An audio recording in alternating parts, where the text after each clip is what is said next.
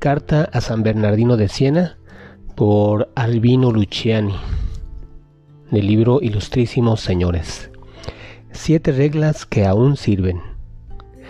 Querido Bernardino, el Papa Juan apreciaba tanto tus sermones escritos que quiso proclamarte doctor de la Iglesia, pero murió y hasta el momento nada se ha hecho. Qué pena. Pero lo que el buen Papa apreciaba no eran tus sermones en latín, estudiados, pulidos, bien divididos, sino tus sermones en italiano, tomados de viva voz, rebosantes de vida, fervor religioso, sentido del humor y sabiduría práctica. Acariciaba quizá el propósito de nombrarte doctor sonriente, junto al melifluo Bernardo, al angélico Tomás, al seráfico Buenaventura, al consolador Francisco de Sales. Pensaba que en un tiempo en que se emplean palabras difíciles, erizadas de ismos nebulosos para expresar hasta las cosas más fáciles del mundo, sería oportuno poner de relieve al fraile que había enseñado.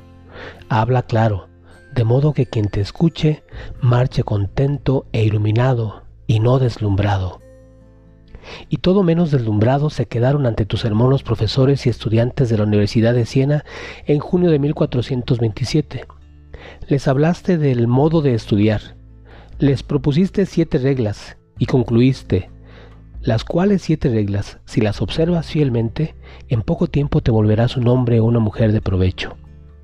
Con tu permiso y abreviándolas y domesticándolas, intento ahora evocar tus siete reglas para los estudiantes de hoy los cuales son gente buena y simpática, pero no corren ningún peligro de quedar deslumbrados, por la sencilla razón de que quieren hacer por sí mismos su propia experiencia de las cosas. No quieren recibir ni de ti ni de mí modelos de comportamiento que huelen a moralismo a un kilómetro de distancia, y probablemente no leerán estas líneas, pero yo las escribo igualmente, te escribo a ti. También Eunadi escribió los sermones inútiles y sin embargo a alguien le habrían resultado útiles. Bien, primera regla, el aprecio. Uno no llega nunca a estudiar en serio si primero no aprecia el estudio. No llega a formarse una cultura si antes no estima la cultura. Un estudiante dobla la espalda sobre el libro. Tú escribes. Muy bien Así no te hierve el cerebro, como a esos otros jovenzuelos que en vez de leer libros no hacen sino frotar el asiento. Ama los libros, así entrarás en contacto con los grandes hombres del pasado. Les hablarás y ellos te responderán.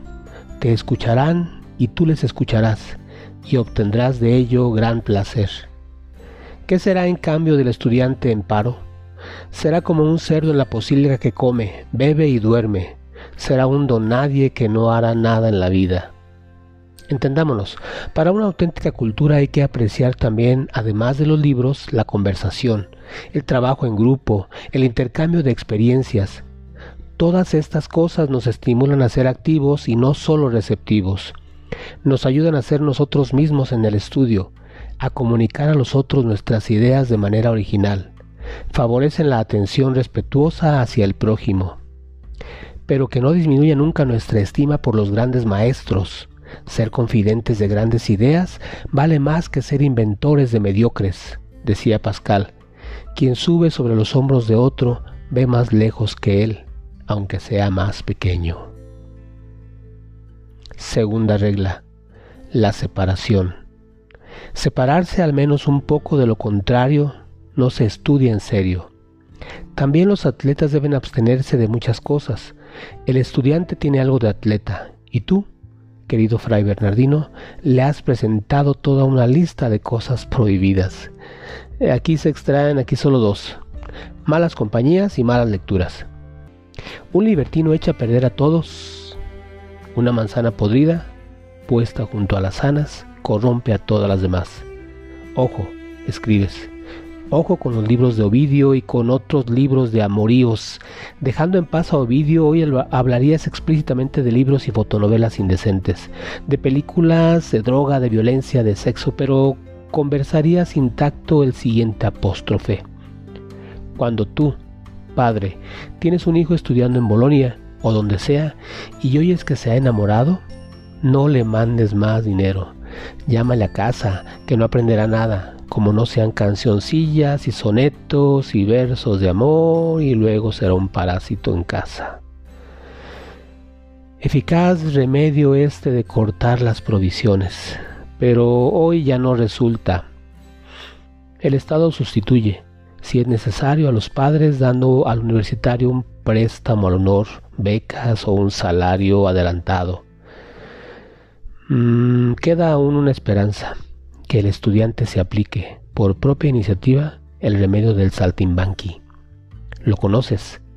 Subido en una silla, el saltimbanqui enseña una caja cerrada a los campesinos que le rodean, atónitos y con la boca abierta.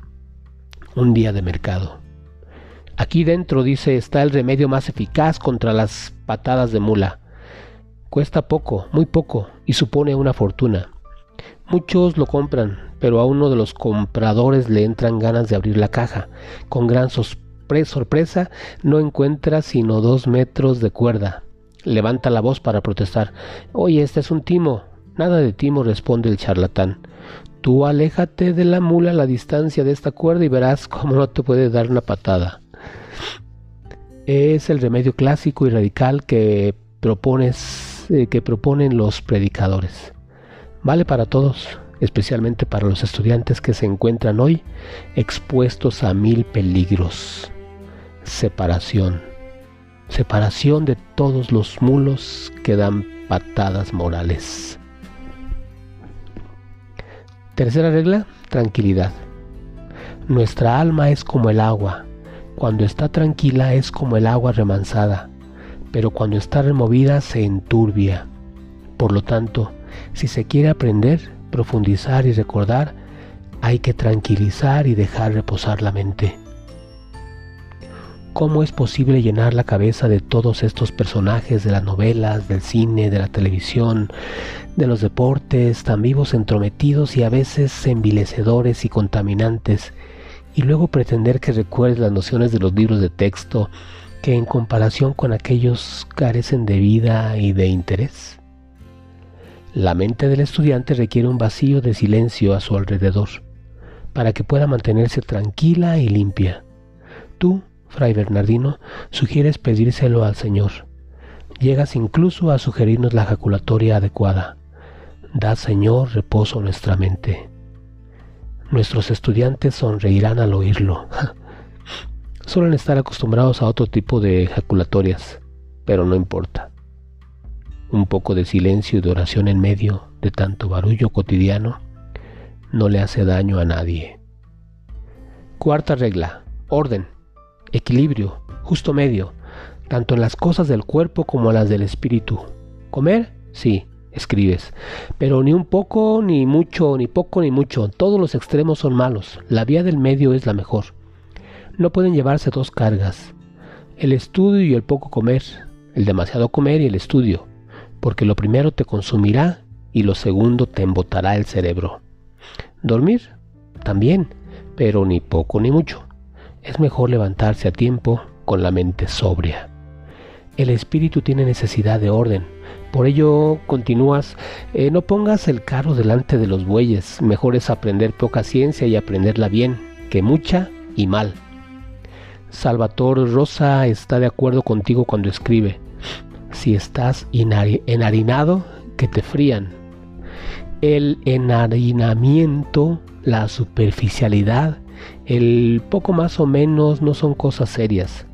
Tú aconsejas también tener simpatías personales entre los diversos autores y materias. Inclínate por un doctor más que por otro, por un libro más que otro, pero no desprecies a ninguno. Quinta regla, perseverancia.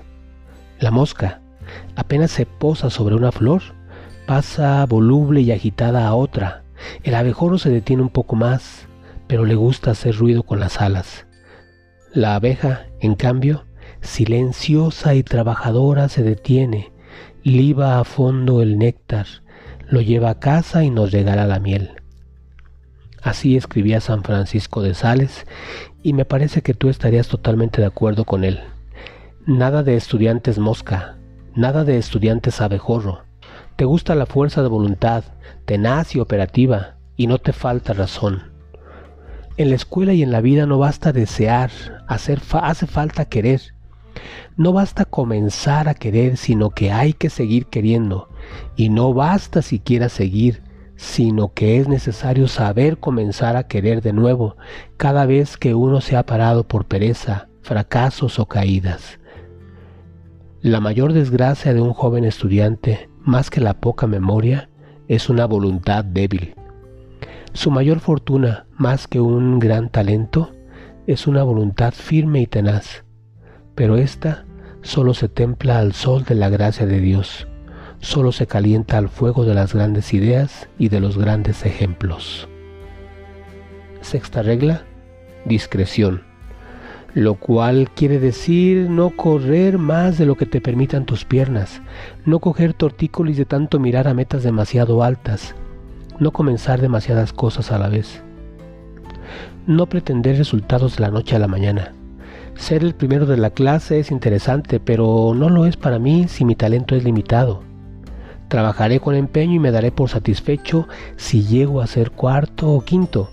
Me gustaría aprender a tocar el violín, pero no lo hago porque perjudica mis estudios y la gente diría de mí, quien mucho abarca poco aprieta. Mm, séptima regla, delectación, es decir, estudiar con gusto.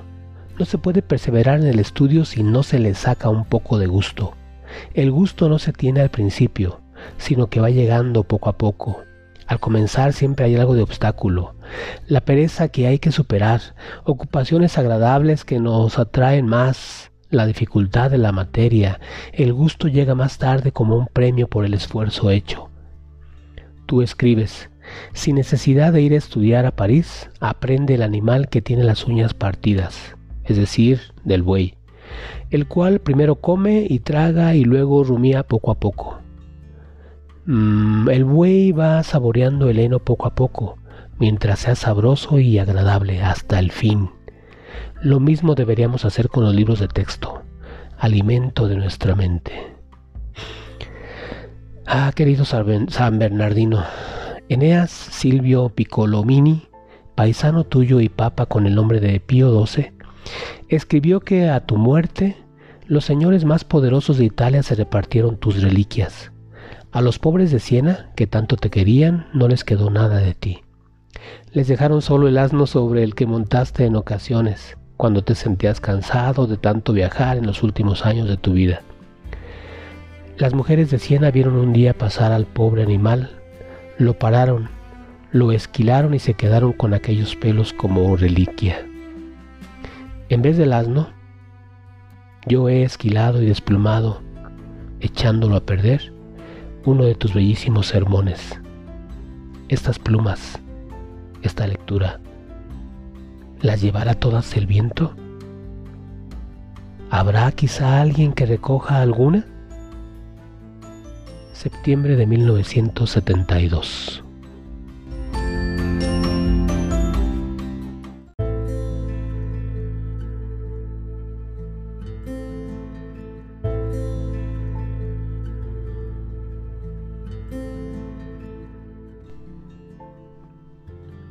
entra dentro de ti para renovarte y vigorizarte. Aplícate, por encima de todo, a regirte por motivos de fe para ejecutar bien tus acciones.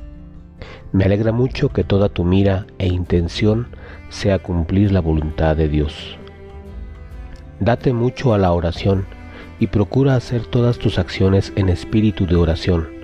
Cuanto más fiel seas en ello, más te bendecirá Dios entra con frecuencia dentro de ti para renovar y vigorizar el recuerdo de la presencia de Dios. Cuanto más procures mantenerlo, mayor facilidad hallarás para hacer bien tus acciones y cumplir bien tus obligaciones. Reflexión. Esto parece el mindfulness de la Francia del siglo XVII. Esta técnica que actualmente está teniendo mucha aceptación pretende la atención plena de la persona en el presente, en su entorno y en su interior, con una actitud de apertura y aceptación. Aplícate, así le manda de la Salle al destinatario de la carta. Esta palabra tiene un origen muy curioso, que recuerdo haberla leído en algún libro que trata sobre el origen de las palabras. Aplicar viene de aplicare, cuyas raíces son ad, ap, que quiere decir hacia o dirigido a, y plicare, hacer, hacer pliegues. El libro mencionaba que una posible interpretación de ser aplicado era precisamente estar con la atención plena en el doblado de las telas, de tal manera que los pliegues quedaran del mismo tamaño, evitando que el textil se doblara y arrugara además. Y más si eran telas finas como la seda. Es por ello por lo que la concentración de la persona que plegaba las telas era importante para evitar el maltrato de los hilos. Siguiendo con el fragmento, de la Salle le pide aplicación para entrar en frecuencia al interior, es decir, que el mismo cuidado que se tiene en doblar un paño de seda, esa misma atención y cuidado deberá ser para tratar los asuntos de nuestra alma. Así de aplicados debemos ser cuando entremos al interior. Recordemos que estos espacios son para recordar la presencia de Dios en nosotros, en todo y en todos es tener siempre presente la plena conciencia de ello. Imaginemos que nos dan un paño de seda blanca. Para doblarla necesitamos una mesa grande, espaciosa, mucha libertad de movimiento, espacio para movernos en los cuatro lados. La mesa debe tener la altura, largo y ancho suficiente para que la tela no roce el piso y sobre todo debe estar libre de polvo, limpia, para evitar que la tela se ensucie. Así de aplicados debemos ser cuando entramos al interior. Y si esa seda blanca fuera nuestra alma, de la Salle entiende que hay que salir en esos de esos momentos. Los momentos de interiorización son espacios del tiempo donde acudimos y regresamos al presente, pero pide procurar mantener ese estado no permitamos que la seda que dejamos perfectamente plegada sea tirada por el viento de las emociones que dañan y arremolinan todo. Procuremos, cada vez que regresemos a las moradas del interior, encontremos más sedas que cuidar y que doblar. Ya veremos qué hacer con tantas y maravillosas sedas. Del libro Caminando diariamente con De la Salle de Jesús Navarro Martínez.